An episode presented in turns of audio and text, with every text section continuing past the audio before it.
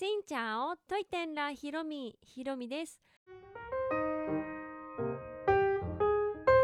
この番組は YouTuber ブロガーでありベトナム旅行研究家のひろみが日々の出来事やベトナム旅行にまつわるお話をしています。毎週月水金各種ポッドキャストとスタンド FM で配信をしています。もうここ数日めちゃくちゃ暑かったです。で昨日はちょっと涼しくって雨がすごい 降ったりとかしてね天気がもう全然違う打って変わってな感じだったんですが、まあ、それはそれでねなんか雨だと悲しい気分になるし この間がちょうどいいなと思ってしまいます。というわけで今日はベトナムの北部と南部の発音の違いについてお話をしたいと思います。まあ、言うてもこう論理的な違いというよりかは 私がベトナム旅行の中で感じた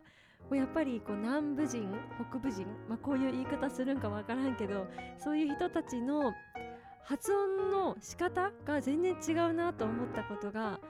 まあ、ちょっとだけありましたそれをねめちゃくちゃ見極めるぐらいのベトナム語力はまだ私ないんですけど それでも改めてこう考えたりとか動画を編集しているとあこの人こういう感じで言ってるんだ。まあその人の鉛かその人の出身地のね鉛が入っとんかもしれんけどそうではないかもしれない北部だったらねやっぱり北部の発音があるかなっていう気もしてそんな発見がいくつもありました。で私ベトナム語をオンラインでレッスンをしているんですけどその中でも南部ではこれのことはこう言って北部ではこう言いますっていう南部と北部でね全く違うもう発音とかではなくってもう綴りから全然違う別物の言葉だったりするのでかなりねもう北部と南部は全然違います。ベトナム語を習う時も北部の発音と南部の発音でかなり分けられるしベトナム語の中でも標準って言われるのは北部かな？うん。南部がなまっているのかと言ったらなまっているって言い方が合ってるかはわからないんですけど南部はちょっと、ね、北部と違う発音っていう感じで完全な線引きができるかといったらそうではないけどでも明らかに発音が違うところはあると思います。例えば分かりやすいところで言うと揚げ春巻きっていうねベトナムの揚げ春巻きとっても美味しいですよね。あれが北部ではネムザンって言って南部ではチャーザーと言います。もう全然 違うじゃないですか。だから言葉が違うって分かってないと注文できないかもしれないし北部の人はきっと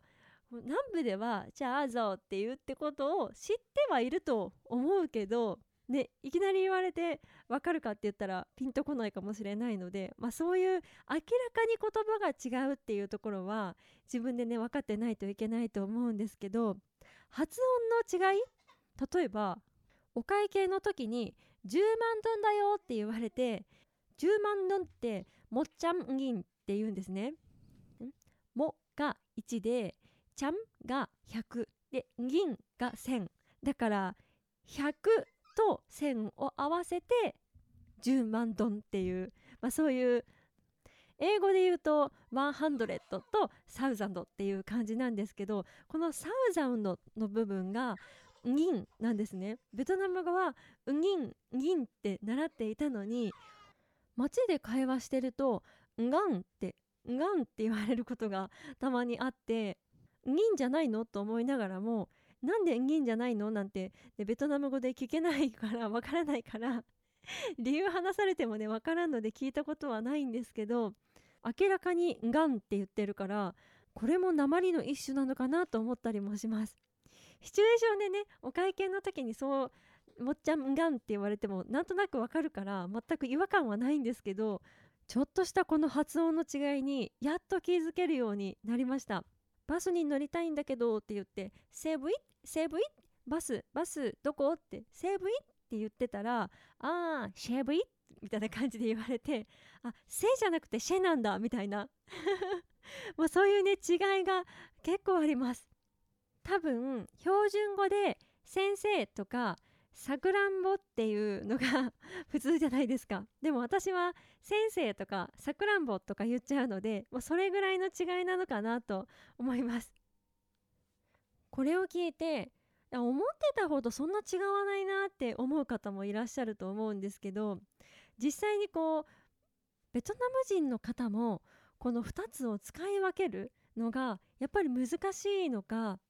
北の方の出身のベトナム人の女優さんが自分がね南の方の言葉が喋れないんですってだけど南の方の言葉を喋れたらもっともっと仕事の幅が広がるのになというふうな記事が出ていてベトナム人の方でさえ北の人は南のこう発音とかを習得するのが難しいって考えると本当もう別物な気がしますよね。私の中のイメージではこの言葉の違いは東京弁と津軽弁ぐらいそれぐらい違うんだろうなと。自分がね津軽弁喋ろうと思ってももう何も出てこないしで喋れる気がしないんですよね。それぐらい違うのかなと。うん。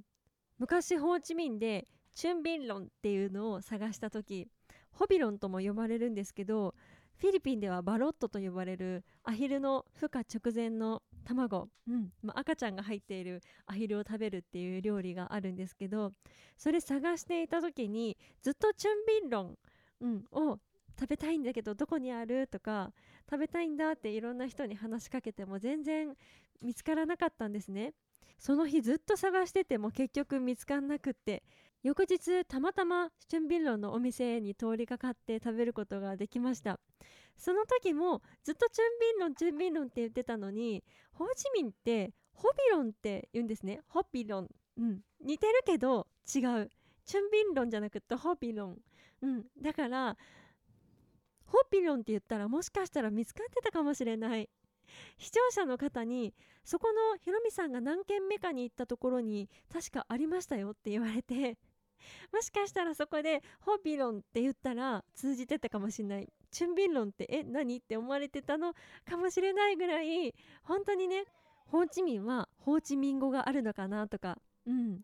ベトナム語で今 Now っていうのは bây giờ って言うんですけどこれもねベトナムの南部の方に住んでいらっしゃる方がベイヨーベイヨーって bây giờ じゃなくて bây giờ って言っててまあ 私多分それ聞いたら全然脳内でベトナム語変換できないぐらい本当に違うから自分の中でねこんがらがってきそうなんですけどでもそれを感じれるようになったのがちょっとした成長だなとも思います。